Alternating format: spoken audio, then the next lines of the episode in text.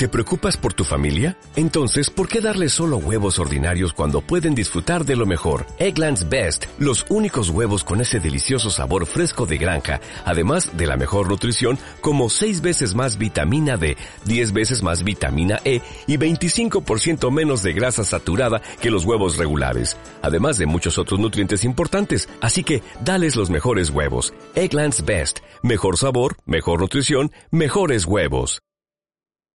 3, 2, 1, dale nomás. ¿Están diciendo que Yanna Proboste es la chica de humo?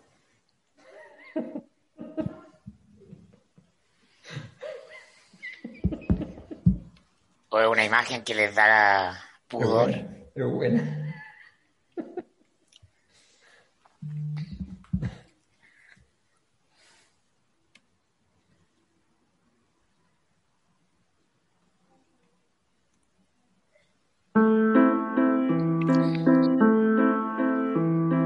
¿Qué pensará Mayol sobre el desmoronamiento del Tribunal Constitucional ideado por Jaime Guzmán? ¿Volvió Quiroga a juntar botellas, mechas y benzina para acelerar en la calle la caída del presidente? ¿Será que Mirko Macari ahora es un nietecito más luego de bailar al ritmo de la abuela? Preguntas calientes que están en el aire. Llegó la hora de abrir la conversación que importa. Llegó el momento de la cosa nostra.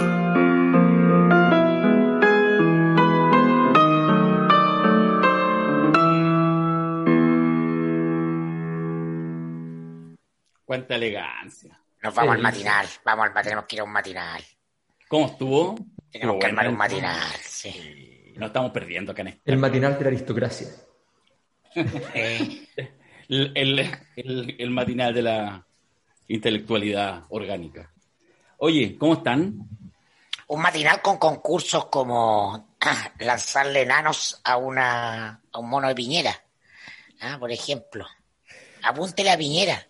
Súper deconstruido. ¿ah?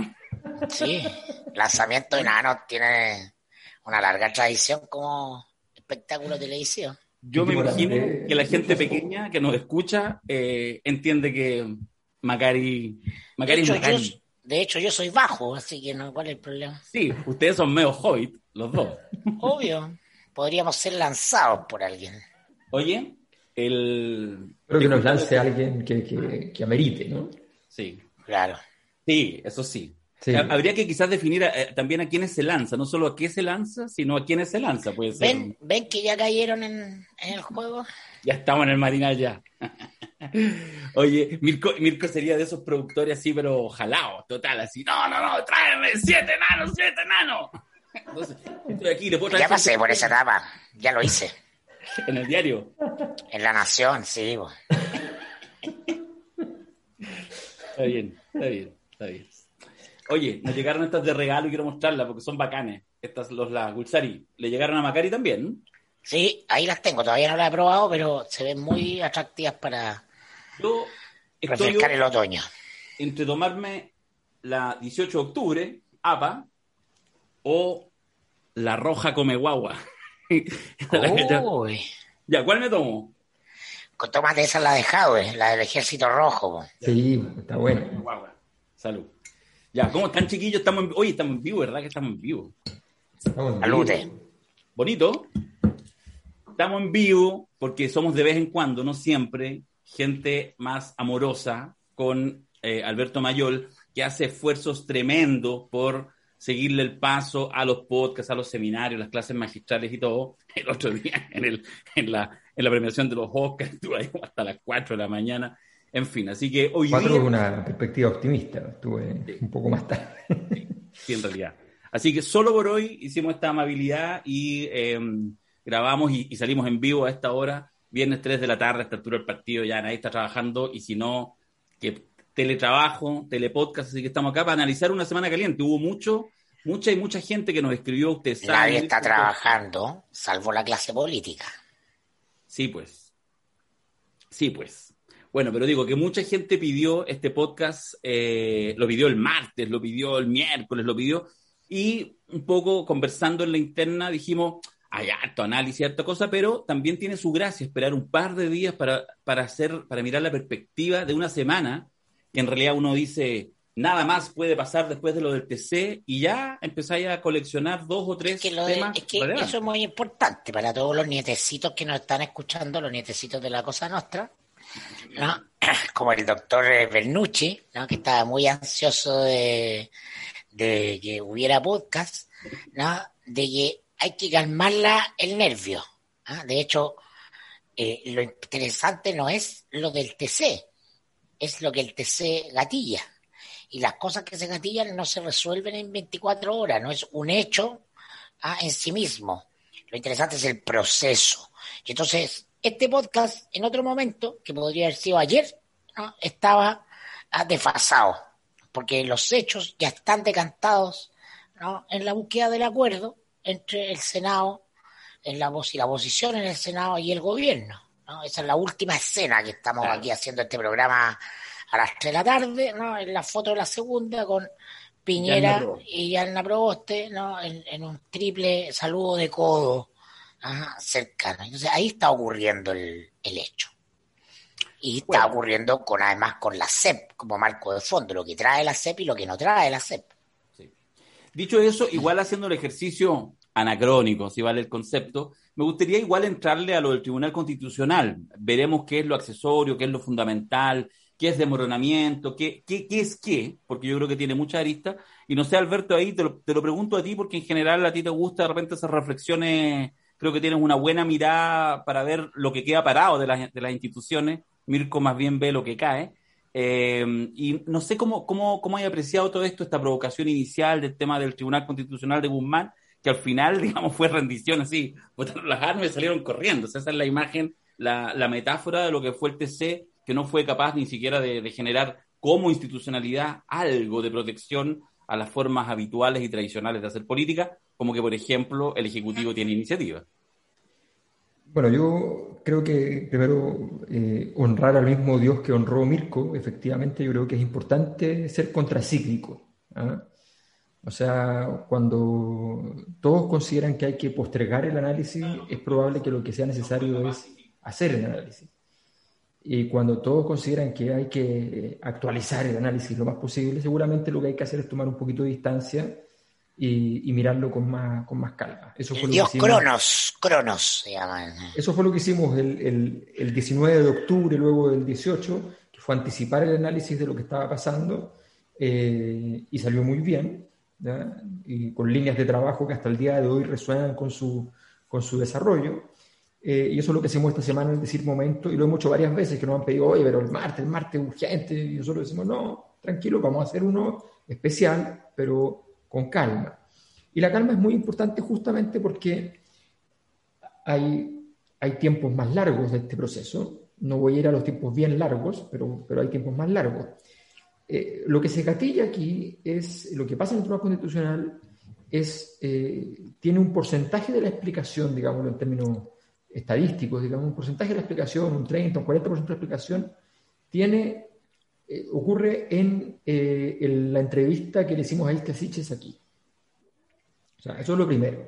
Todo, todo este desmoronamiento estructural es porque Isca Siches lo que hace en, en esa jugada es desbaratar una fantasía. O sea, todos nos imaginamos, tenemos una fantasía respecto a la estructura de poder del gobierno, y cuando ella desbarata esa fantasía, el gobierno se queda sin ningún piso porque el gobierno tenía muy poco piso de legitimidad, la gente no los quiere, eso lo sabemos. Pero otra cosa es que uno se imagine que la situación interna es tan, tan, tan compleja, tan inexistente, tan vacía de sentido. Eso es lo que cambia la, historia. Entonces hay un porcentaje de la explicación que viene desde allí. ¿Qué es lo que pasa? Que ese, proceso de desarticulación de la, de la forma gobierno, esa pérdida del timón del gobierno, la palabra gobierno viene de kiberne, que significa timón, mando, esa falta de capacidad de mando se, se, empieza a traducir en cosas. Y entre las cosas que se traduce es que pasa algo que es insólito. O sea, el Tribunal Constitucional lo que tiene más de interesante es una cosa que tiene que ver con los niveles de probabilidad. En diciembre, el Tribunal Constitucional había aprobado por un voto dirimente de la presidenta del Tribunal Constitucional el, un, un larguísimo documento que había enviado el gobierno planteando no una temática en específico, no un proyecto en específico, no a intervenir sobre una ley en específico, no, planteando una especie de nuevo tratado respecto a ciertos objetos jurídicos de la Constitución. El, gobierno intentó y construyó un pedazo de constitución nuevo para evitar tercer retiro, para evitar impuestos super ricos, para evitar un conjunto de iniciativas de ley. Y eso fue aprobado. Cuando el gobierno manda lo que todos han llamado un documento charcha al Tribunal Constitucional ahora, manda un documento charcha porque entiende que ya estaba, era cosa juzgada. El gobierno, vamos a, decirlo con Humberto Maturana, ¿ya? existe en la confianza de que el entorno le es grato. Mm. Y por tanto entiende que en todos los lugares no es grato el entorno, pero en ese lugar ya estaba aprobado. Y por tanto va con lo mismo, con exactamente lo mismo, dicho para el caso del tercer retiro. ¿Y qué le dicen? ¿Qué le dicen? Lo peor que te pueden decir. No es que le dicen eh, definitivamente no, le dicen no es admisible. No es admisible. Eso significa... Es, a ver, pero quiere decir que no es como decir, momento, vamos a estudiarlo y de ahí le contestamos. No, claro. Le dicen, no, no lo vamos a estudiar. No es, llegar con las flores, los chocolates, el, el, poema aprendido. No, es esto, búscate a la isquia, así, eso. Hola, ¿puedo hablar contigo? No. No. Eso a mí me tocó tantas veces. Oye, pero es que tengo, igual quiero decirte algo. Claro. No. las personas constitucionalistas te contestan, no eres admisible. En el citófono. En el citófono. Pero efectivamente, ese, ese es el escenario. Entonces, eh, y efectivamente, dado que el gobierno entendía que eso era cosa juzgada, le pasa lo que conocemos en el, en el, en el mundo de los penales y los arqueros como el contrapié.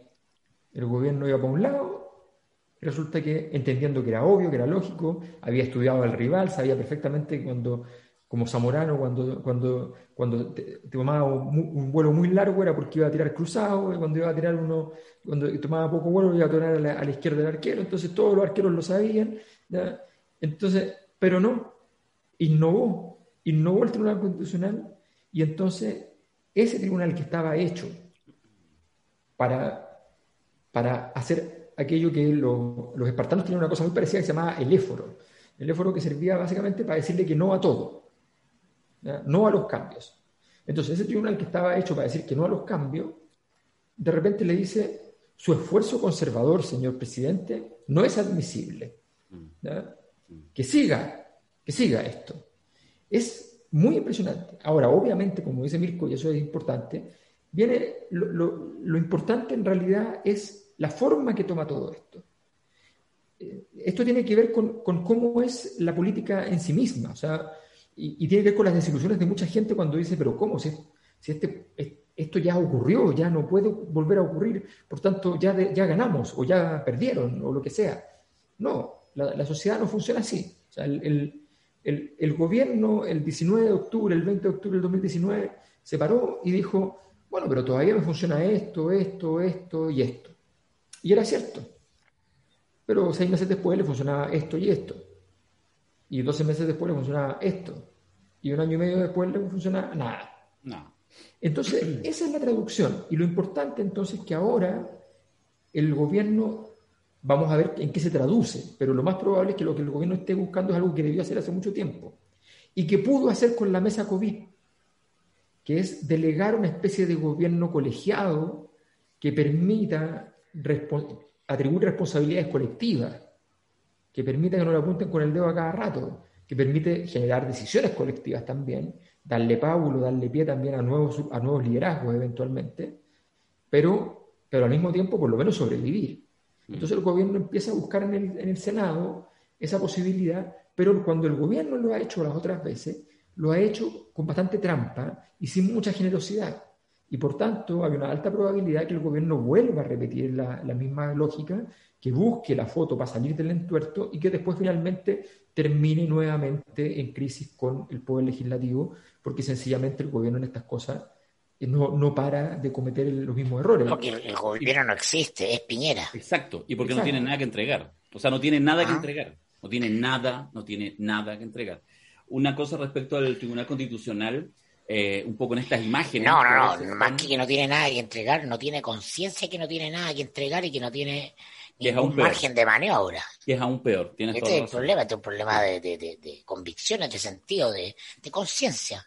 Sí, sí, sí el, el, de ahí yo creo que vamos a entrar un poquito más en, Piñera, en, Piñera, en el personaje en particular, y en qué, en qué, en qué momento de la, de la tragedia, digamos, del escrito está, en qué minuto.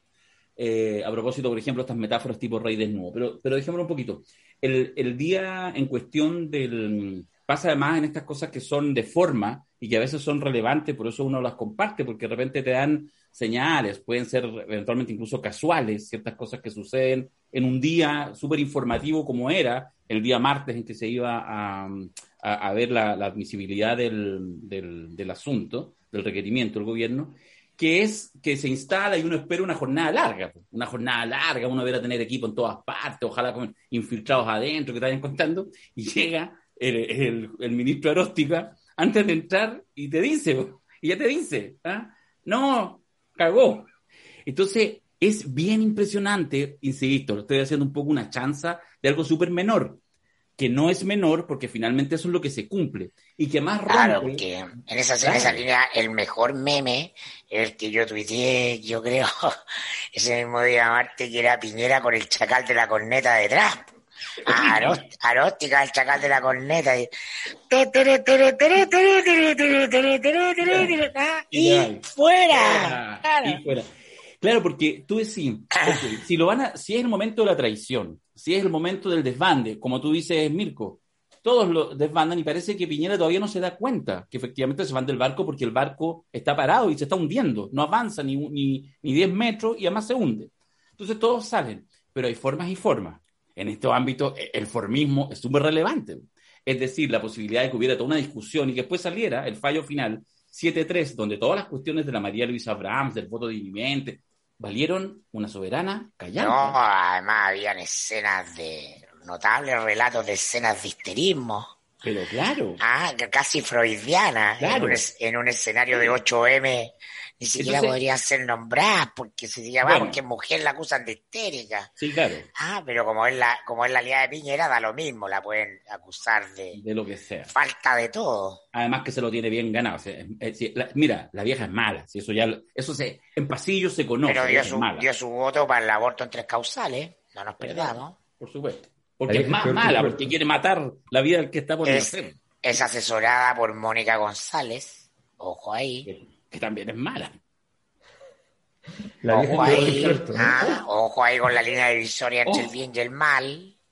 Oye, déjame terminar la idea. Que solo lo que digo es que en el fondo este gustito que sea erótica, que obviamente tiene que ver con algunas cosas, rompe además ciertas lógicas que cualquier fallo habla por sí mismo. ¿ah? Un, ministro, un juez, habla por su fallo. Mm. Aquí no, no hablaron por su fallo. Se lo mandó a decir en el matinal, adelante, no, no, vas, a, no vas a salir. Y eso no yo el lenguaje jurídico. Justamente. Lo cual demuestra... El lenguaje de los nietecitos. Eso es lo que te quiero decir. Si Aróstica hace eso, ¿qué le vaya a pedir a la abuela o al resto de la clase política? Lo que hizo Aróstica es decirle Nanay Candado Chino Piñera. Eso hizo Aróstica. Le faltó solo eso. Nanay. Es el titular, ah, es el titular del podcast. Nanay Candado Chino Piñera. Hace tiempo no metía una, ya, está bien. Ya, oye, y una última cosa que quiero comentar para ver si también podemos eh, picanearlo un poco con el tema de Piñera. Está bueno, nana. Eh, grande la abuela. Tiene, además tiene una buena vejez su frase, porque el primer día te choca, pero después ya no tanto y después ya es genial. Bueno, por eso, por eso yo canté, bailé con la abuela el jingle Abuelo gobernador. Abuelo, Es un hitazo, ¿no? Un hitazo, es un... Es quitazo por malo, es bueno, es bueno por Claro, porque en la farándula lo malo es bueno, po. Sí, pues heavy. mientras más bizarro, mejor.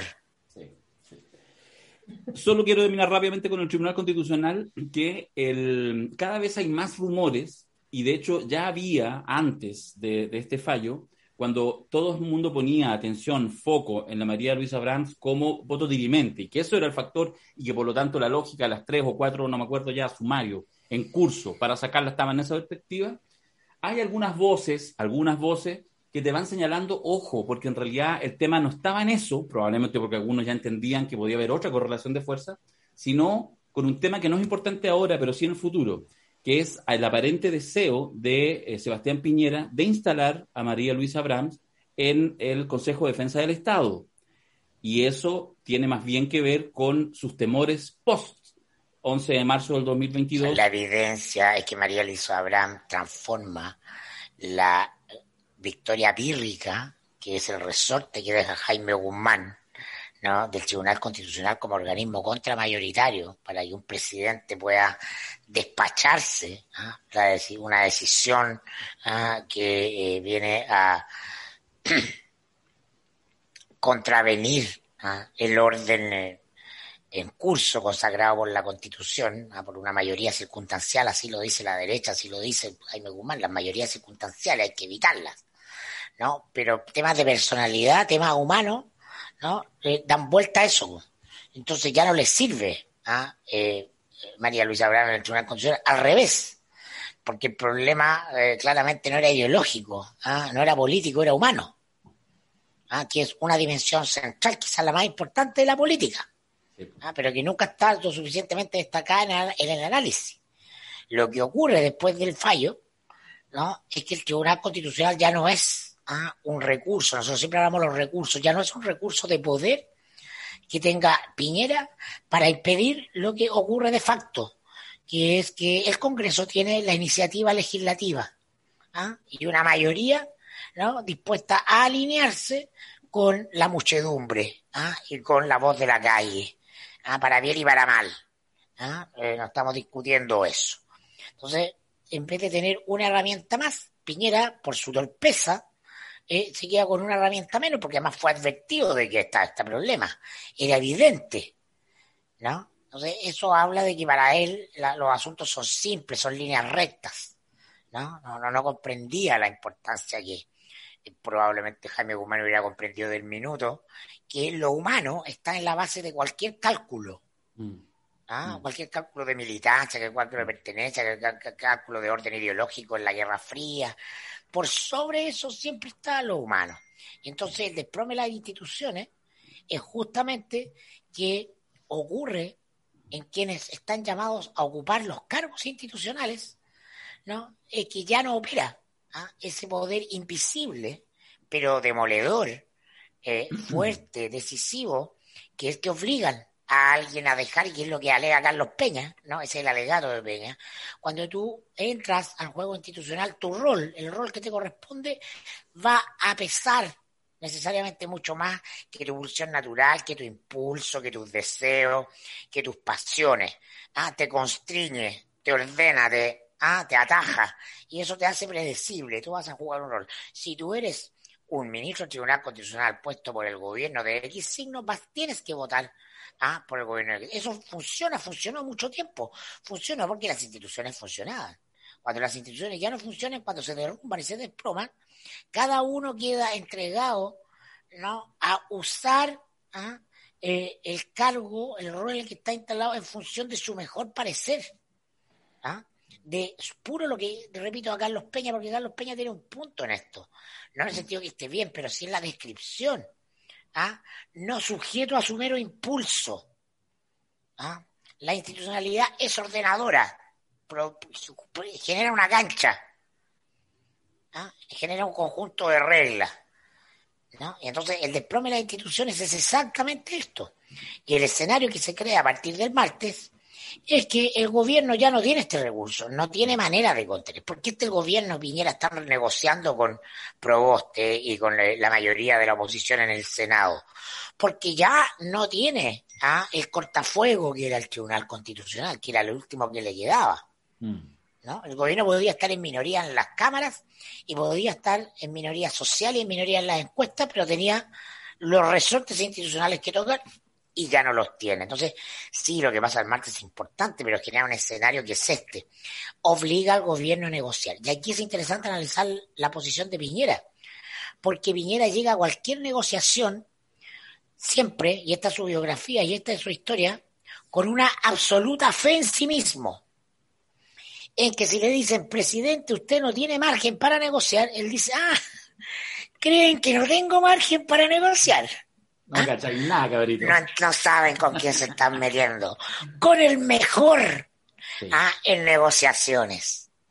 ¿Ah? Y entonces, tal como me lo decía Cuadra el año pasado, que lo comentábamos en los seminarios de Piñera pasa agosto, políticamente, ¿no? Piñera lo que debería hacer para asegurar el fin de su mandato en marzo del próximo año es dejar los decretos firmados en blanco.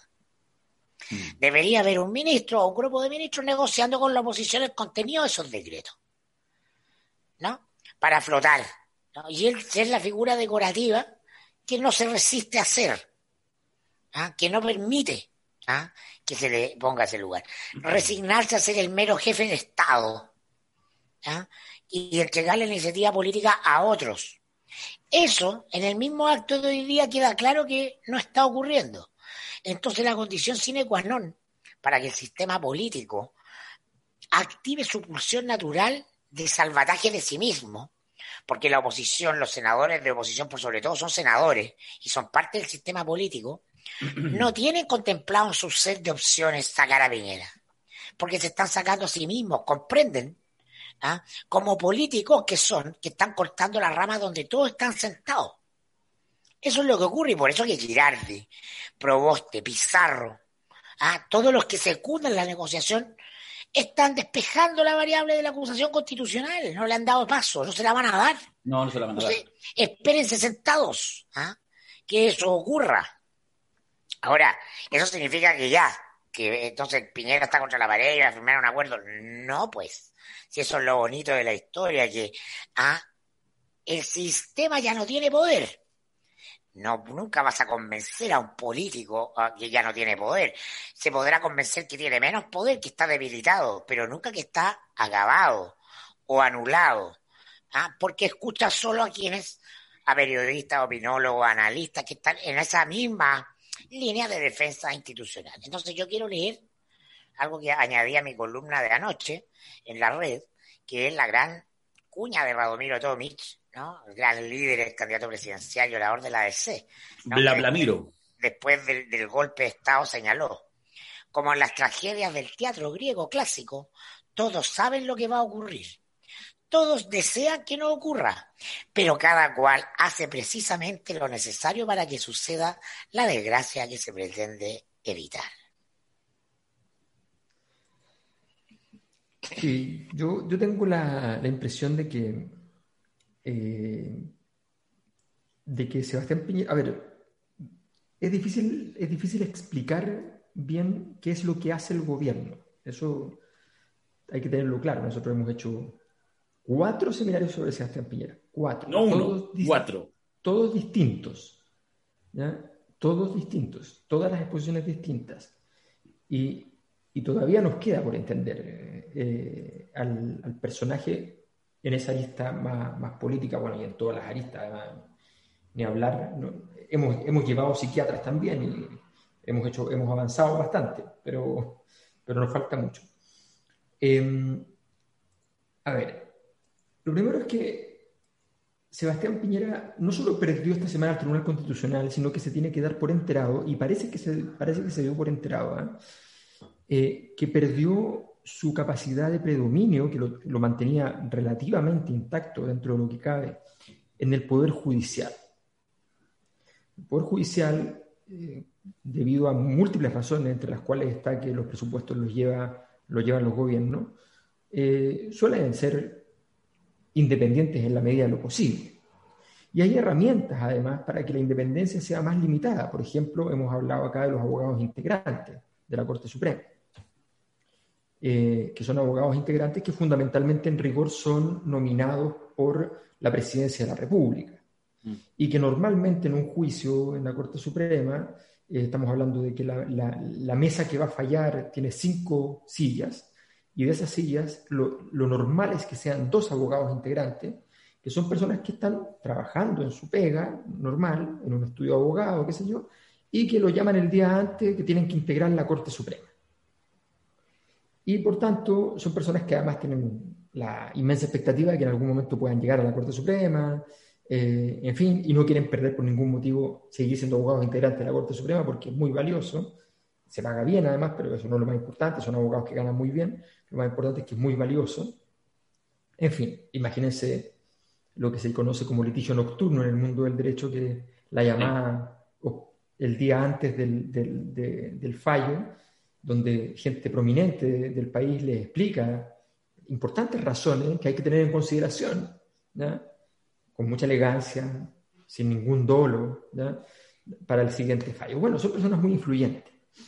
¿Y qué pasó? Que, por ejemplo, en esta, todas las señales van indicando, por ejemplo, que había una abogada integrante que era muy cercana al mundo. Porque una cosa es que haya gente de derecha, ojo, y otra cosa es que sean gente realmente que opera como operadores. Son cosas distintas, porque en el mundo del derecho hay gente muy seria que puede ser muy de derecha o que puede ser muy de izquierda y que a la hora de aplicar la ley, aplica la ley su interpretación de la ley. Claro, pero, pero aplica dentro de, hay, pero hay gente que no, hay gente que va más lejos. Y, bueno, había una abogada integrante que se daba por sentado que iba a estar y que ha generado bastante polémica, que, que es Cristina Gajardo Arboe, y por los nombramientos que ya han ido habiendo, que se ha ido, el gobierno tenía que decir los abogados integrantes en enero, ¿qué ha pasado para que estemos donde estamos entrando a mayo y todavía no se haga, bueno, que la cosa está difícil. Y la negociación está difícil. Y este nombre es un nombre que no iba a ser negociable, pero por, por, el escenario que se ve, lo más probable es que no será nombre.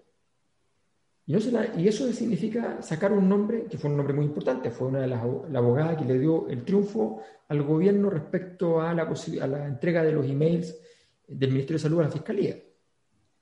Entonces, ese tipo de situaciones, Piñera lo está perdiendo. Está perdiendo ese manejo, ese control, que es un control del presente y del futuro. Mm. Porque tiene que ver con lo que decían ustedes respecto al eh, Consejo de Defensa del Estado. Es que no es solo Defensa del Estado, necesitas la Corte Suprema, una Corte Suprema donde te deban hartos favores y no tengan ganas de que se sepa que los debes, y obviamente el Tribunal Constitucional. El Tribunal Constitucional, perderlo, perderlo así, para un gobierno de derecha, es una cosa brutal.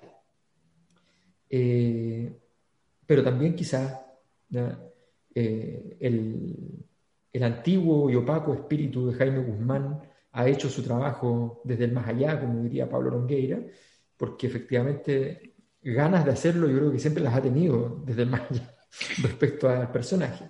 Ahora bien, con esto termino, redondeo la idea. Creo que es importante que entendamos que en este, en este escenario, la que obtiene hoy un recurso, un recurso que no tenía de un tamaño importante, no extraordinario, importante, se llama Jasna Provost. Pero este recurso es un recurso que normalmente a los políticos les cuesta mucho utilizar y les cuesta utilizar porque es un recurso que no tiene forma. O sea, toda la clase política sabe que ella jugó este partido perfecto, pero afuera de la clase política no lo sabe nadie. Todos saben que ella queda ahora con un poder enorme de veto al presidente. Pero lo que suele pasar en estas cosas es que por una serie de razones que dio Mirko, que tienen que ver con las consideraciones generales sobre la institucionalidad, sobre el carácter de la rama que todos compartimos de alguna manera, todo ese tipo de problemas, resulta que no usa ese derecho a veto.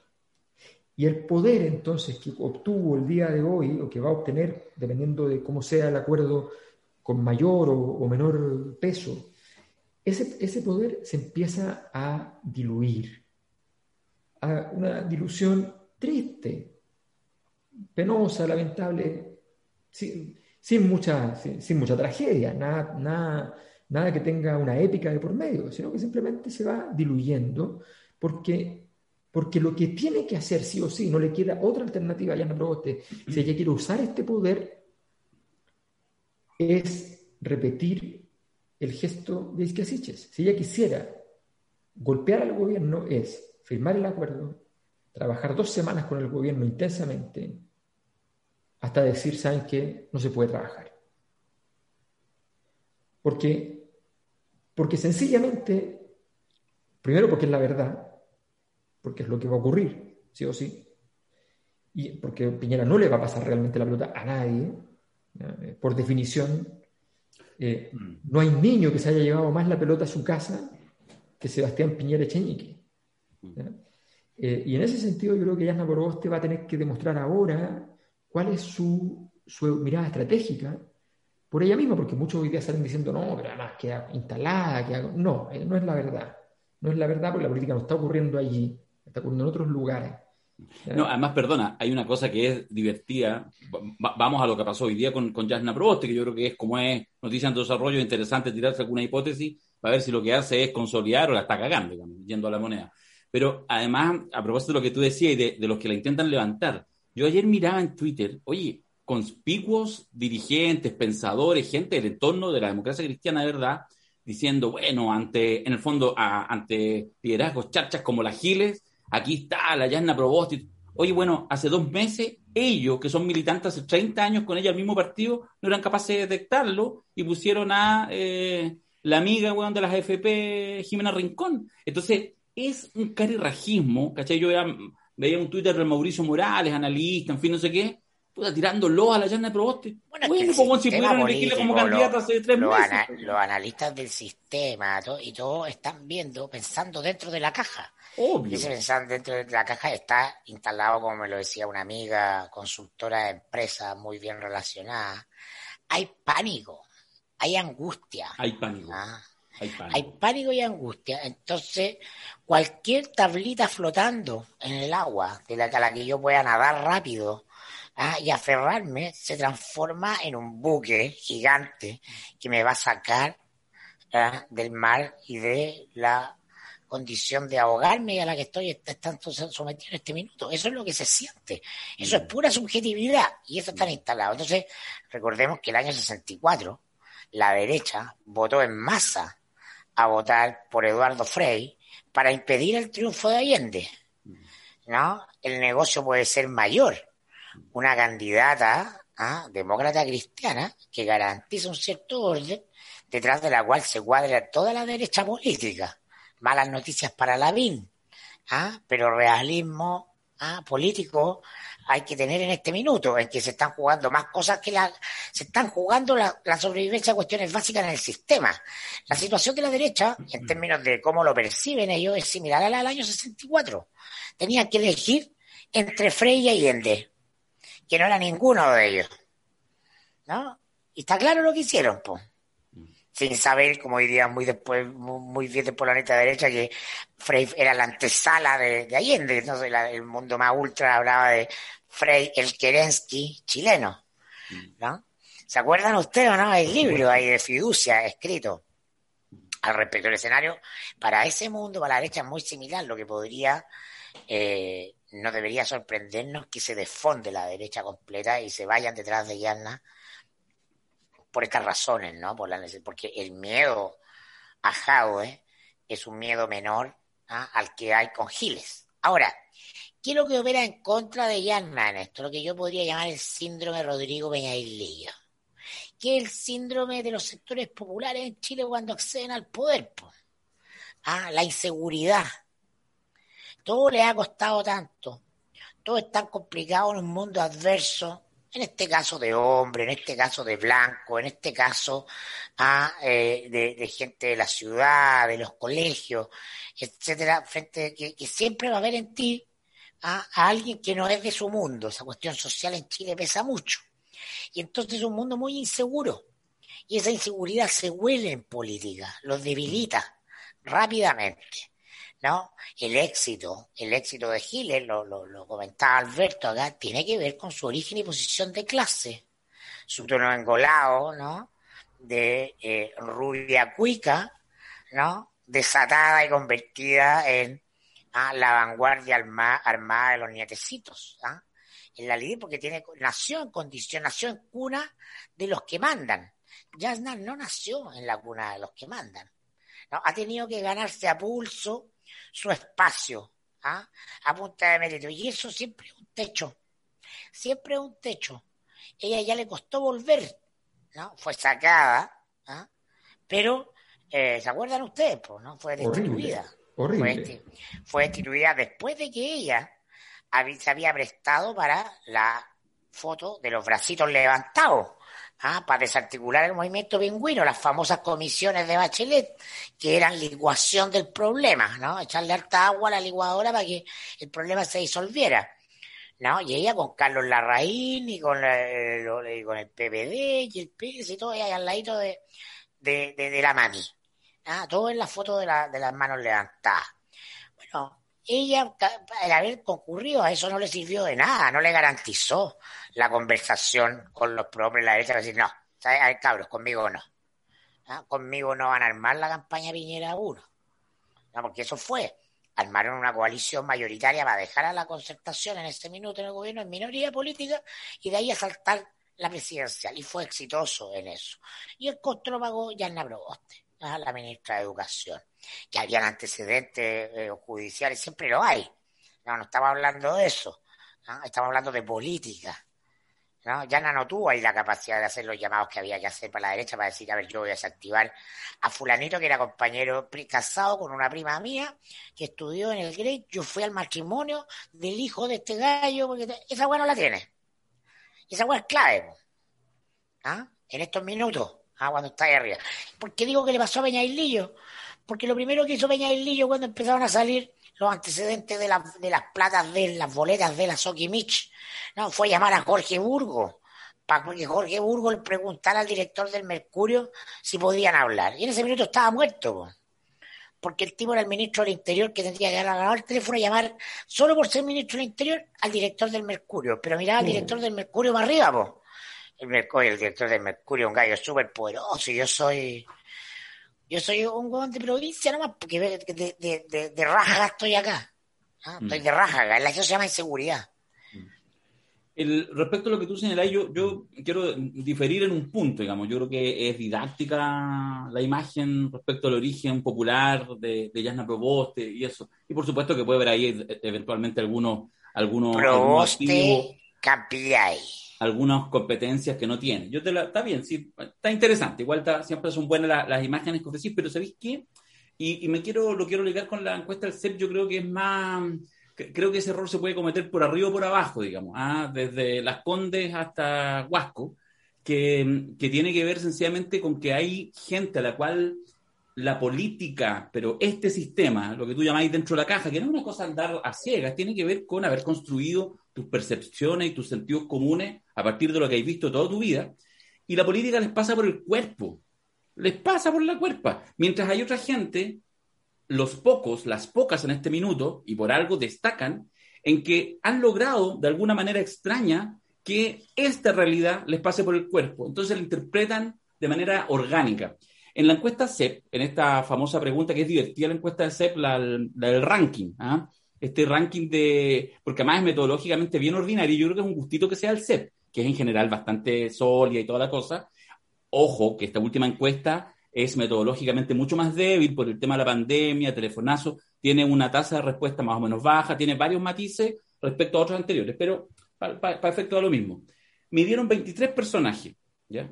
Ya lo sabemos, último Piñera, primera Pamela Giles, segundo Isquia, que no solo son las dos primeras, primero, son las dos primeras por lejos del resto y además son las únicas. En evaluación positiva. En evaluación positiva, eso lo quiero decir. Son por lejos en evaluación positiva y además todos los otros 21 candidatos, el que está tercero, cuarto y quinto, igual tienen más percepción negativa, más valoración negativa que positiva. Esto es un fenómeno que de hecho ya está, me puse a mirar ahí las encuestas anteriores surge eh, a partir del 18 de octubre. ¿ya? Hasta, hasta antes de eso, las primeras 10 mayorías, los primeros 10 porcentajes positivos le ganaban a la percepción negativa. Eso cambia después del estallido y ahí son solamente dos o tres. Entonces, yo creo que vale la pena fijarse, lo hemos hablado mucho con la PAME, pero mira, pone a la Pamela Giles y pone a la Isquia Siches, porque de alguna manera lo que hacen cada una son defensas muy intuitivas desde sus roles, pero salen de sus roles. Isquia Siches utiliza las oportunidades, los recursos, como dice Alberto, que le da ser presidente del colegio médico. Pero es mucho más que eso. Por eso se pega ese salto. Por eso, cuando vamos a hacer política comparada, no es que los presidentes del colegio médico de toda Latinoamérica son ahora figuras número uno. Probablemente en muy pocos lugares lo sea. Eso no tiene que ver con el rol. Y la diputada Giles, para qué decir los diputados, hacen una en el ámbito sanitario, otra en el ámbito económico, eh, interpelaciones de sentido común, muy simples. Son muy simples. Esa es la complejidad que tienen, que son muy simples. Y yo creo que en eso, haciendo la diferencia con Jasna Proboste, es que probablemente, y lo entiendo, me parece lógica, no implica que la cagó, que se murió, no, yo creo que sigue siendo un actor político súper relevante y tiene vida y tiene juego y ha crecido mucho, pero lo de hoy día es un café, mira, tú ayer lo decías, Mirko, en la, justamente en las mentiras verdaderas, no sé exactamente, tú, lo, tú, dices mejor tus propias palabras, pero esta idea, digamos, de que en el fondo cuesta al mundo conocido, al análisis, a la clase política, les cuesta pensar en lo, no pensable. Por eso es que hay que terminar naturalmente, evidentemente, el itinerario institucional y entregar la banda el 11 de marzo próximo. Y, lo otro no está, no está nomás, porque no se puede pensar, porque no tenéis los códigos para poder pensarlo. Yo creo que cuando hoy Yarna Proboste va a la moneda, entiende que, que si no va a entrar con la polémica chica, cuando depende de ella que la polémica no sea chica, sino que sea grande, pero que no entre a la moneda con un presidente que ya no existe. Yo creo que ahí comete un error, no sé si capital, pero comete un error que nuevamente, rápidamente, hace que la gente entienda que los políticos terminan siendo siempre los políticos. Bueno, porque no estamos en Argentina ni estamos en Brasil. No, no, La oposición no va a hacer una jugada como lo hizo en Brasil para sacar a Dilma y quedarse con el pueblo, porque acá tienen conciencia de clase, de clase política. Sí, pues eso es lo que Entonces. Piñera, una fue, Piñera un afuerino, pero el presidente. Pues, por eso. Y por eso la Yasna en la próxima encuesta no le va a ganar a Pamela Giles. No, pues si no le gana, ya no le gana a Pamela Giles. Ya sabemos quién le puede ganar a Pamela Giles, no lo vamos a repetir acá. No, nos pagan por cada mención. Una, sí, sí, hay que empezar a hablar, hay que empezar a conversar ese tema. Em, pero, pero antes de eso, pero es que para que la gente sepa que los auditores se conversan. Jadwe es clase política, no le va a ganar a Giles. No le va a ganar a Giles. Si las elecciones ah, fueran este nadie de la clase política, nadie de la, de la clase política le va a ganar a Giles, porque Giles actúa en código tele. ¿Ah? Y la tele es el espacio cultural ¿ah? en el que está desarrollada la elección. Entonces, no, es una verdad escrita en piedra. A la tele solo se le puede ganar con la tele. Ya, de acuerdo. ¿Ah? Estoy, estoy, enunciando el. Estoy de acuerdo. Estoy enunciando el candidato, ¿ya? Alberto, por favor, ponga la razón. Alberto, por favor, ponga la razón en este debate. No, pues sí, a ver, yo creo que, yo creo que es evidente que, que el, que la potencia hoy día, a ver, si, es lógico, es súper lógico. Si tú le quitas todo el entramado institucional a un país y pretendes que salgan liderazgos desde el entramado institucional, eso no existe, no existe. Y por supuesto, fuera del entramado institucional hay cosas muy poderosas, la más poderosa de todas, tan poderosa, tan poderosa en la televisión, como lo trabajamos en el seminario sobre el tema de telepolítica, que incluso se ha dado el gusto, por necesidad de la misma empresa, de destruir a las empresas televisoras. Porque como la televisión ya no es televisión, sino que es todo esto que estamos haciendo acá y mucho más, entonces la televisión gobierna ya sin miramientos, sin ninguna, sin, ninguna posibilidad entonces de una, de una contraparte mínimamente eficaz. Por tanto, eso es cierto. Y efectivamente ese es el, y el poder entonces de Pamela Giles es completamente subsidiario del poder de Sebastián Piñera. ¿Por qué? Porque Pamela Giles tiene una estructura carismática que podría haberle permitido construir una especie de peronismo, que se podría leer metafóricamente con esta búsqueda, por un lado, la derecha social, y por otro lado, con su discurso de izquierda más radicalizado en muchos temas, entre otras cosas, eh, la, la reivindicación de la capucha y otro tipo de temas. Eh, sin embargo, eh, Pamela Giles ha trabajado de una manera tal su posicionamiento, lo que le permite ser bastante invulnerable a cualquiera de estos comentarios cuando entra en lo políticamente incorrecto, pero le impide construir efectivamente, digámoslo así, un peronismo. Una, me refiero al peronismo como un movimiento político carente de toda vinculación con las estructuras tradicionales de la izquierda y la derecha y convertido en una especie de alma emotiva de la nación. Eso que ella podía hacerlo, pero una pega gigante, eh, y que hizo Perón, Perón, ¿ya? Perón. Eran de dos. claro, los dos, él y ella, lo pudieron hacer porque esta combinación de factores, el político que viene del mundo militar y qué sé yo, con la carismática, cercana, la primera Lady D, digamos. Eh, bueno, sí, claro. Entonces, la conjunción es, explosivamente extraordinaria. Eh, bueno, en medio de, de, todo eso, en un momento de crisis enorme en Argentina, crisis gigantesca, donde la reconstitución moral de la sociedad es un elemento fundamental. ¿Qué es lo que está pasando en Chile? La palabra clave es dignidad. Ya no es educación gratuita, ya no es saquen al lucro, es dignidad. Entonces, eso, ese momento, Pamela Giles tampoco lo ha sabido administrar políticamente. Por lo tanto, ella puede ganar la elección, pero no es el punto. El punto es la, capacidad de construcción entonces de, del... Algunos le llaman relato, a mí me carga el concepto de relato porque supone una especie de idea comunicacional por encima de, de, que no tiene proyecto más, más allá que eso.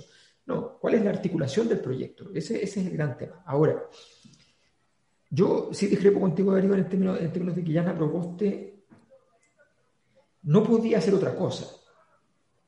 no podía hacer otra cosa. ¿En serio? ¿Tú piensas que, raro, weón? Porque tú soy de jugadas audaces, pues. Sí, pero yo creo que ella no podía hacer otra cosa porque justamente la oferta que le hacen es una oferta que depende cómo se administre, puede ser muy valiosa. Porque tú, puedes, tú puedes ver en esa escena un apoyo o tú puedes ver un cambio de mando. Si mañana Yanna Proboste sale a escena con un discurso político que se sale de la estructura, que conversa con la estructura, pero se sale de la estructura, ella habrá entonces hecho la jugada que termina por, por debilitar de manera fundamental a Sebastián Piñera y se entiende que hay que hablar con ella. No, no, es que no lo va a hacer. Claro, y, si, por cualquier razón, por cualquier razón Sebastián Piñera sale de escena, ya Ana Proboste la candidata a uno a ocupar el cargo de manera interina. Eso es evidente. Exacto.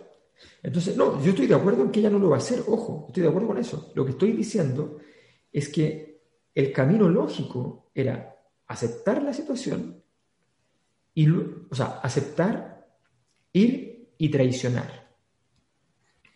Traicionar con estilo. Traicionar con estilo significa jugar el juego traicionando, pero jugar el juego durante una o dos semanas hasta finalmente tirarle la cadena y decir, ¿sabe qué? Este problema es psiquiátrico, no es político, por ejemplo. No, yo creo que hoy era el día para que la Yasna dijera algo similar, inventar un concepto similar a los sin moneda. Y en función de ellos, decir no. Y tendré unos puentes Oye, pero si todo su gesto fue eh, que recibieran una carta de la CUT, como si a alguien le importara la CUT, po. Si es la vieja cultura política de la, caja, a la derecha, por supuesto, por eso, pero no esperes que sea fuera de la caja, pero ah, como dice Alberto, como dice Alberto, esperemos porque evidentemente puede haber un puñal guardado que aún no hemos visto. Eso es cierto, eso es ah, no, no, no la desmerezco. Yo lo que he dicho es que puede tener el síndrome, ah, que le afecta a las personas de su origen y procedencia cuando juegan en la altura. ¿ah? Eso tiene historia. Yo Pero puede, ejercicio. Puede sacudirse de eso también, obviamente, y, sacar el puñal y dejar a todo ¿ah? porque ella ya logró algo muy importante en un escenario de, eh, de guerra nuclear, ¿ah? donde todos arrancan, no hay líderes, nadie manda en ninguna parte nada. Ella logró darle unidad a la oposición en el Senado, que es la pueda de Alibaba. No es menor que le hayan pasado, que le hayan prestado la pelota para jugar Girardi, que le haya prestado la pelota para jugar Letelier, que se la haya prestado Insulsa. Es que eso se ah, nota, pues, weón. Se nota que se la han prestado. Ya, pero, pero, bueno, pero está jugando, weón. Un, ejercicio, por favor, por favor. Te escuchamos. Darío Quiroga, Mirko Macari y yo, hagamos el siguiente ejercicio. Ya. Piénsenlo bien, ¿eh? Somos demócratas cristianos somos dirigentes demócratas cristianos. Estamos brilla el, sol, miren, de hecho a mí me brilla el sol, miren. Brilla, el sol de nuestra juventud. Estamos en la Alameda. Estamos ahí en las oficinas de la democracia cristiana. Nos encontramos allí para una reunión muy importante. El partido está acreditadísimo, está muerto. Está muerto.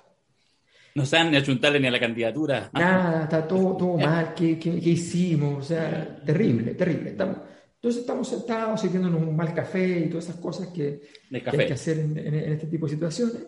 ¿ya? Y entonces vemos que ha venido trabajando en esta semana Yasna también. Y de repente se ve que Piñera va tan mal y Yasna va tan bien, y Piñera va tan mal y Yasna va tan bien, y Yasna le podía tocar ¿Cómo cambiaría el escenario para el ADC? Pregunto yo. Si es que le tocara de rebote por unos meses tener que administrar con una paz romana el escenario que viene antes del cambio de gobierno, ¿no sería para la ADC hoy día un protagonismo excelso, sublime, gigantesco? ¿No, sería, no, sería, ¿No sería ¿Qué es, lo que, es lo que haría la DC en un momento como ese, seduciendo a la vida? Las bases felices, po.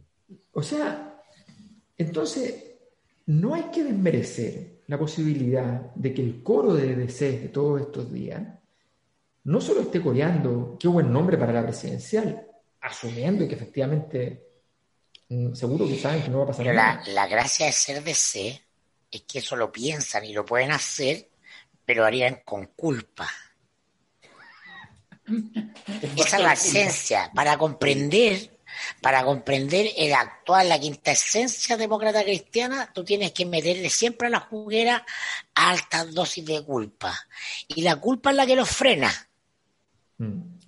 ¿Y ah, la culpa es la que los frena de, esa, cuestión voraz ah, eh, que, en la derecha no sufren, por supuesto. Pues y, y, hay que agregarle es con culpa y si lo hacen con el estilo de pase de Mijael Laudrup. ¿Se acuerdan de Laudrup? Claro. Que miraba, que miraba para acá. Es con, con culpa y, daba el pase para allá. En, la, en, la, izquierda es con complejo de inferioridad. Exacto. Pero por eso Piñera y Chadwick, más bien dicho, no trepidaron en pitearse el gobierno de Bachelet cuando, oye, eh, los cabildos ciudadanos, oye, un aumento de impuestos eh, razonable, chiquito. Luego, no te va a matarte. Nada. Nada. Nada, te fuiste con nada. Vamos, nosotros vamos a ganar el gobierno y vamos con todo. Esa pulsión, ¿ah? la pulsión de no te tengo que entregar nada, ¿qué te creí roto de mierda? Oye, yo conozco a mi gente y sé que eh, teníamos contrato para hacer un podcast de 40 minutos y llevamos ya una hora. Y yo conozco a mi gente y sé que Mirko ya pronto le va a dar sueño y se va a empezar a poner enojón y va a quedarse callado, que es lo que hace. Es que ya eh, me vino, así que tengo un poco de tiempo extra, sí. Oye, voy a, démonos 5 o 10 minutos. Quiero decir simplemente que en ¿Mm? honor a Mirko, lo hice hoy día, eh, pedí un gin tonic. No pedía un gin tonic hace, no sé, tres años y antes de eso ocho. O sea, pero como, como me acordé de los buenos gin tonic de Macari y estaba en un lugar que se veía que hacían buenos bueno, cultivaban el arte del, del trago, y dije, bueno, pedí un gin y, y, fue bueno, fue bueno. Un botánico, un buen botánico. Macari, nos llegó esto de regalo. Ah, no. Uno para ti y uno para mí. Extraordinario, malavara además, ¿no? Llegó, llegó, sí, llegó hoy día. Eh, lo mandó de regalito Claudia, que vive en California, y parece que su sobrino los hace, no sé cómo es la historia, y los mandó de regalo. Así que te lo voy a dejar más ratito. Oye, no vamos a terminar todavía, pero primero quiero agradecer, hay 3.000 personas en vivo en este horario, que un horario de mierda. Ah, no. maravilloso. Gente que entiende lo que es el teletrabajo, que es la oportunidad de hacer, de ver los partidos de la Champions y la Cosa Nostra y la, algunas las turcas y hacer como que están en reuniones. Eso es perfecto. Y yo voy a compartir un regalito también que nos llegó, yo creo que ustedes ya lo vieron, que nos mandó eh, Sebastián Fábrega, y se los voy a compartir en un regalito de 20 segundos, a ver si les gusta.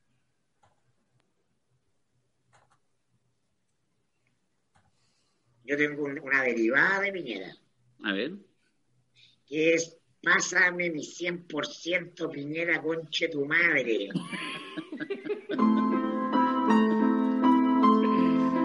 Oye, está una joya, ¿o no? Eso ya son mayores. ¿eh? Y estilo Los Simpsons, además, estamos ahí, ¿no? No, es fantástico. Oye, debo decir, eso es una animación porque además yo cuando lo vi me río, pero después caché que es exactamente los gestos que Alberto y yo, y bueno, y Mirko... Hicieron, la hicimos, hicimos, sí. Y nos hizo en el fondo. Tiene varias sofisticaciones, lo vamos a subir, bueno, ya está acá, lo vamos a compartir, está muy divertido y de verdad le quiero agradecer, es un trabajo largo, uno lo ve, son 15 segundos, de Sebastián Fábrega, que eh, está así desde el comienzo de la cosa nostra de la comunidad y que vive en Barcelona y que se dedica a estas cosas. Tiene una página web sfabrega.com y se dedica a la animación digital. Muchas gracias a Sebastián. Alberto Mayor le va a llevar un engañito de Yo le voy a pasar a la personal. de hecho, tengo pensado ir a Barcelona de aquí a 10 días. Perfecto. No, excelente. Ya, listo, estamos cerrados. Oye, puro regalo hoy día, puro regalo, cerveza, copete, gráfica.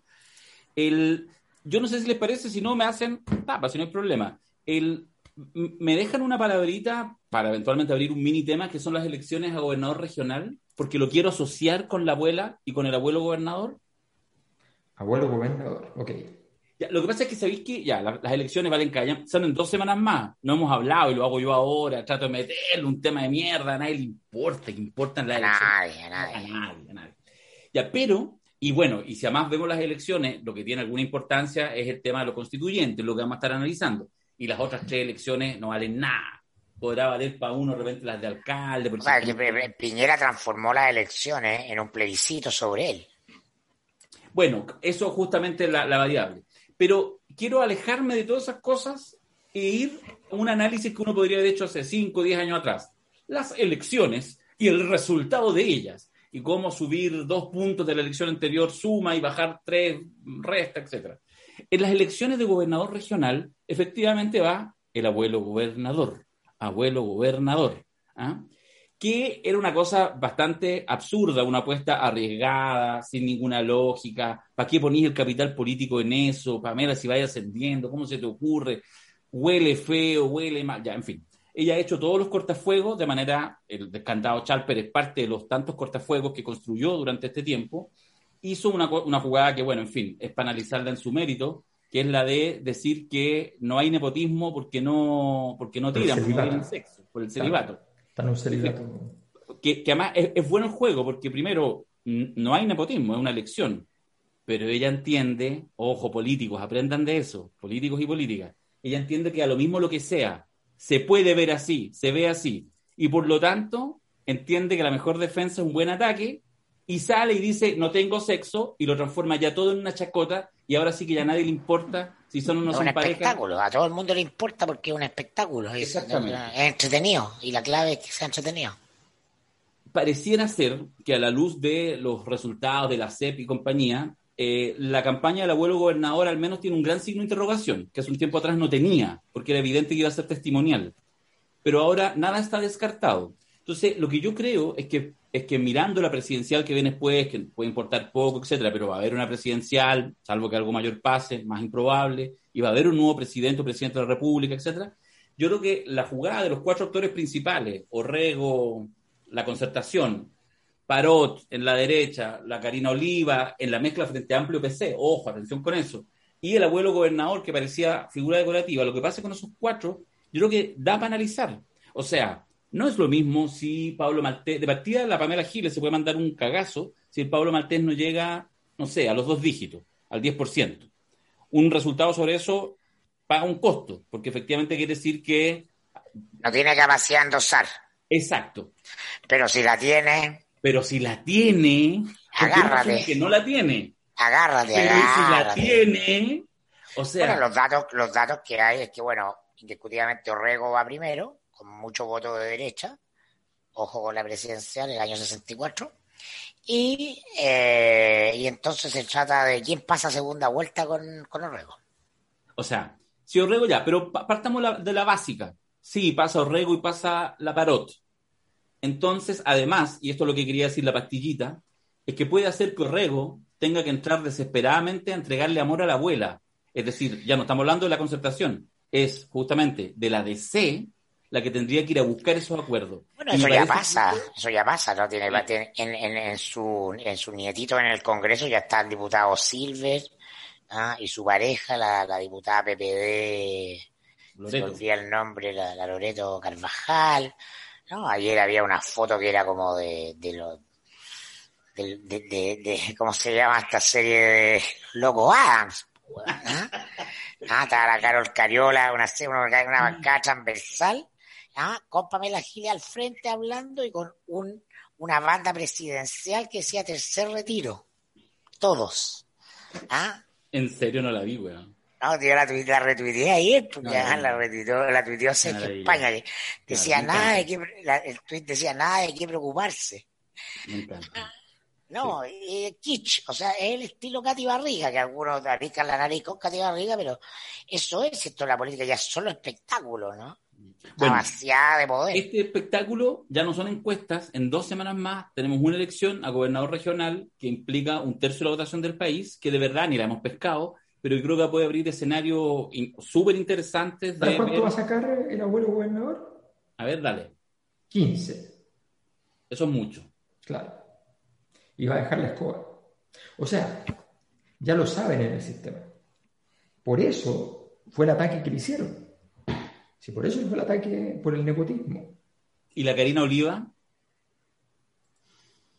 Ahí me, mira, ahí no, no, tengo, no, no, tengo capacidad para llegar a, a, esa cifra, porque no sé cuál es la capacidad que tengan orgánicamente, o sea, Karina Oliva, nada, pero orgánicamente, los que, que están apoyando, RD, el PC, o sea, esa ah, alianza, Boric pensando en figuras presidenciales. Claro, claro no sé qué, qué, capacidad tengan de endosar efectivamente. Boric siempre ha sido un mal endosador de, de votos, sí. muy mal.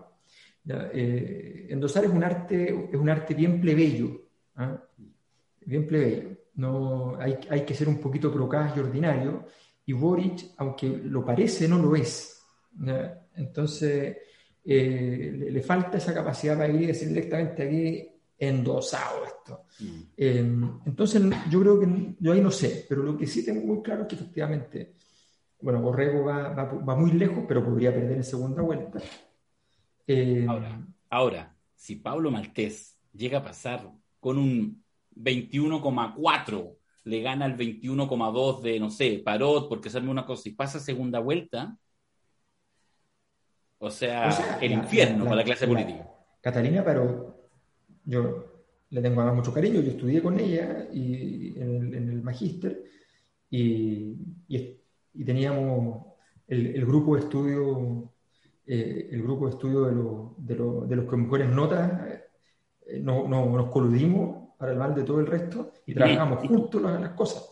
Entonces está, estaba ella, estaba yo, había un importante biólogo del país que también está haciendo ciencia política, eh, en fin, un, una persona que trabaja con Enrique Correa también, muy importante. Entonces había, teníamos un grupo bien interesante y efectivamente la verdad es que Catalina Parot tiene una campaña que es discretísima, o sea, no le ha ido bien. Impresionante. Eh, y, y, no le va a ir bien, y no le va a ir bien. Entonces, la, la probabilidad que efectivamente de que una votación discreta pero razonable de Pablo Maltés lo deje en una posición tal de que pueda ser el quien vaya, y, y, si se van diluyendo, o sea, si, si Pablo Maltés le quita más votos, digámoslo así, a través de la derecha social, a través de los Osandón, que es algo muy posible, en Puente Alto, en La Florida, en La Pintana, sencillamente ahí arrasa sin quitarle un voto al Frente Amplio. Entonces, es un escenario bien complejo. Por eso yo digo, Pamela Giles tenía las condiciones, por su tipo de acuerdo, para construir un peronismo. Lo que pasa es que no, no, eso no es fácil. Eh, y Pablo Maltés es una buena persona, pero no es el halcón maltés. No, no tiene, no tiene nada de eso. Le gustaba. Ya, vi la, le vi la cara a Mirko, yo conozco a mi gente, así que ha llegado el momento. Pero yo quiero adiós. solamente pedirle a Mirko que, que, lo dijo justo antes que empezara el programa, entonces le quiero, quiero que, que timbre a Yasna Proboste a partir de una canción de Manuel. La chica de humo. Está buena. Oye, Pete, yo le quiero preguntar solo. hay, que hay, que cantarla porque el estilo ahora es popero, como la abuela lo impone, ¿no? Sí, sí. Y yo qué sé, ¿dónde va? ¿Dónde queda? Sí. ¿Y dónde se va? Vamos nosotros a ir siguiendo los tiempos. Entonces, en el podcast, de, de, vez en cuando, a veces jugamos con la metáfora, más que nosotros, mucha gente que, como ustedes que lo escucha, que con la cosa los padrinos, los ahijados. Pero ahora vamos a empezar a decir los ahijaditos. Nos vamos a la B con Chami Madre. ¿eh? Y terminamos en el segundo piso de Pamela Giles. Oye, el... todo puede pasar. A nuestra comunidad le decimos los cositos. ya, un par de cosas rápidas antes que, antes que cortemos y que dejemos que Virko se quiera dormir una siesta, lo tengo claro. Ya está pensando. No, no, me queda, no, tengo vega, tengo vega. Ah, puta, peor todavía. Ya, rápido. Primero, agradecerle a los tres mil y tantos que están eh, conectados. Eh, hablamos varias veces de ella como una súper importante actor política, eh, la Isquia Siches, pero ayer, tanto ella como Christian Jaksic, su compañero, su esposo, tuvieron guagua, ¿ah? Cala, Calita, cada Jack Siches eh, está en este mundo desde hace más o menos 24 horas, así que nada, yo creo que obviamente esto lo va a ver Cristian, lo va a ver Isquia, así que un saludo, yo lo estoy haciendo. Un, saludo muy cariñoso. Por la roja muy, bienvenido, muy bienvenida al mundo. Sí, muy bienvenida al mundo. Así que salud para Isquia, un abrazo, la queremos mucho. Y em, la cosa nos trap, véanlo, porque hoy día. Y el papá, y el papá se prepare para cuidar a la guagua, así es que el país llama a Isquia. Sí. Y no es descartable. Y no es descartable. Y no es descartable. Y, y nosotros le diríamos cuando ella dijo, no, no tengo la experiencia. No le vamos a llegar el país a los, a los nietecitos. No, somos no nos perdamos, no nos perdamos. No somos comunistas al final. Oye, el, la cosa Nostra, eh, no, se, no se olviden a todos, ahí ha habido mucha descarga, estamos contentos. Ahora estamos más contentos cuando las personas que lo descargan además además de hacerse la cuenta, después van y agarran alguno de los planes y desde dos lucas el plan Tom Hagen y con eso pueden acceder a todas las, a todas las secciones de la Cosa Nostra. Y hoy día, en el uno al día, que es la sección eh, solamente para los que se ponen buenos, subí una cosa que me mandó hace un par de días Alberto Mayol, que es una columna cortita, las columnas son como, la idea es que sean 4 o 5 minutos, esta dura 26, donde cuenta por qué fue candidato. Y a mí me parece súper importante y pertinente, así que no, recordemos que ese fue un pedido del seminario, Sí, pues, ahí se explica, Ahí salió el pedido del seminario. Pero ojo, ojo. Eh, es bueno decirle a la gente, ya se han inscrito, inscrito con nombre, con correo, con todo, casi 6.000 personas. 5.400 y tanto, exactamente. estamos, o sea, es, es una cifra súper súper importante. Y esas personas empiezan a tener derechos. Eso es lo importante también. Empiezan a tener derechos asociados a, esa mera inscripción. Luego ya vienen los derechos más avanzados, qué sé yo, como todo, como, todo principio de ciudadanía, hay ciudadanos que son más ciudadanos que otros. naturalmente, naturalmente. ¿no? no lo vamos a preguntar, eso lo aprendimos de Ricardo Lagos y lo tenemos muy claro. Así que, Así que el pavo que no ha bajado su, su aplicación se pasa de tonto porque es gratis. Si quiere aportar, puede aportar desde dos, desde dos lucas mensuales pueden aportar a la encuesta. ¿eh? Está arriba. pueden aportar a la encuesta, en fin. Estamos terminando la encuesta desde el punto de vista Como nunca, como nunca es necesaria una encuesta presidencial seria, bien hecha. ¿ah? Y además que toque eh, manipular abiertamente. Recordemos, recordemos. recordemos. Porque todas son, todas son, todas son manipuladas soterradamente. No, pero ojo. abiertamente. El gran mérito de la SEP de esta semana es que fue evidente, claro, prístino, pero además deliberado, que quedara claro que era una intervención. O sea, es formidable porque la encuesta se todo, está lleno de colegas expertos en metodología que salieron diciendo, pero ¿cómo? Ni siquiera preguntaron esto, ni esto otro, ni este aquí, ni allá. Es muy poco seria esta encuesta que acaban de hacer y la gracia pues, justamente es, esa. De hecho, es tan poco seria que esta vez el señor que hace la SEP, ustedes saben que es el mismo que hace la cadena, solo que un contrato más grande el de la SEP y con otra metodología y tiene un contrato más, más pequeño, entre comillas, porque tiene contratos colaterales, digamos, para cadena. Bueno, resulta que cuando la cadena marcó en su momento 10 puntos, hace un año atrás, eh, la SEP le dio seis puntos. Ahora ocurrió el milagro. La SEP y la CADEM dieron el mismo, la misma cifra, nueve, puntos. Entonces, business. Claro, es demasiada la, coincidencia. Así que nosotros le vamos a dar 25 puntos a Piñera en la próxima encuesta. Porque somos de verdad. Ya, gente, muchas gracias. Eh, chiquillos, si, si, pueden ustedes dos, se quedan un segundito, eh, nos sacáis del aire Oteiza. Muchas gracias a todos los que nos ayudan. Cristian Oteiza, Jaime Dabañino, gran valor que está ahí ahora en las cortinas iniciales. Y a todos ustedes, muchas gracias. Nos vemos el lunes en el tradicional La Cosa Nostra. Chao, chao. Muy bien, Chabela, buena tarde. No se salgan ni digan ni una huevada. No se casen ni se embarquen. Ni se embarquen. Hasta que Oteiza nos diga que estamos fuera.